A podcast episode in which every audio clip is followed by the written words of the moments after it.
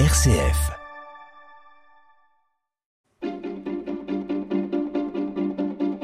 L'agenda des régions, les idées sorties des radios RCF. L'Allier, le Loir-et-Cher, l'Alsace, ce sont les destinations du jour. On part donc dans l'Allier, au bord du lac de Vieux-Vre, où pour le plus gros festival de musique trans d'Europe, pour sa 17e année, l'événement arrive encore avec des nouveautés. C'est Vincent Humbert qui nous en parle. Bonjour Vincent.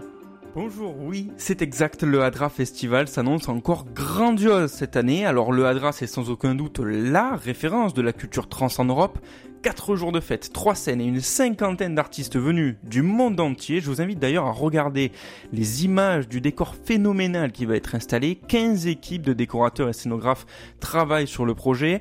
La trance est une musique très psychédélique, aux origines spirituelles, presque chamaniques, et à noter que le Hadra est une référence pour ses engagements dans la sécurité et le confort de ses festivaliers. Ça va être fou, grandiose et détendu. C'est du 25 au 28 août au bord du plan d'eau de Vieur et il reste quelques-unes des 8000 places. Vincent Imbert, RCF Allier, direction à présent Blois dans le Loir-et-Cher, où la Fondation du Doute, le musée consacré au mouvement artistique Fluxus, a rouvert ses portes. Une nouvelle exposition permanente est à découvrir, mais également une temporaire. Bonjour Eline Nevéglise.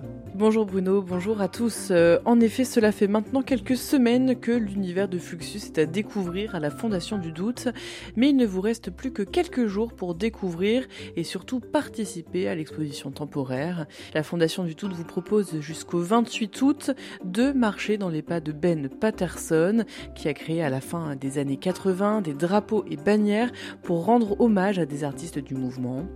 L'idée ici est de venir créer soi-même son propre étendard à partir de tissus, de pochoirs, de coutures ou tout autre moyen qui vous parle. Les œuvres des visiteurs seront ensuite exposées fin septembre pour fêter Fluxus. Voilà euh, un musée Bruno où il est en somme interdit de ne pas toucher aux œuvres. Neuve-Église, RCF Loire-et-Cher, un anniversaire à présent. Du côté de l'Alsace, on fête les 100 ans de la manufacture Lalique. René Lalique, l'un des plus grands verriers de son époque. On en parle avec Bénédicte Bossard. Oui, rendre le beau accessible, une phrase qui résume parfaitement la sensibilité de René Lalique. Il va s'installer dans le Bas-Rhin à Vingen-sur-Moder juste après la Première Guerre mondiale dans le but de préparer l'exposition des arts décoratifs de 1925. La suite, on la connaît, une verrerie dont la réputation et le savoir-faire ne sont plus approuvés. Voilà, ça c'est pour le contexte historique. Du côté des festivités à l'occasion de cet anniversaire, une rétrospective propose au public de retracer les 100 ans de cette épopée du verre.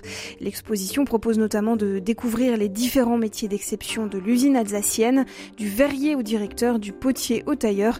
Et puis profitez-en aussi pour visiter le reste du musée Lalique pour découvrir les créations anciennes et contemporaines de cette manufacture toujours en activité. Bénédicte Bossard de RCF Alsace pour l'agenda des régions.